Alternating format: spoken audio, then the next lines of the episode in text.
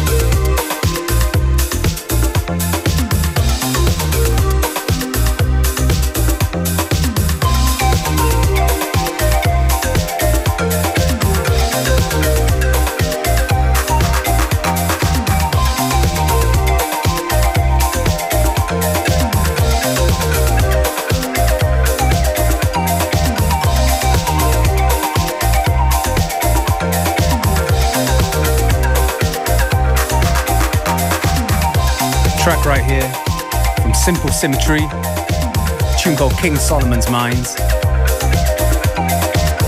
Look out for another production from Simple Symmetry, also goes under the name Lipelis, in a remix that he did of uh, our very own Wolfram, track called United 707, coming out very soon on DFA.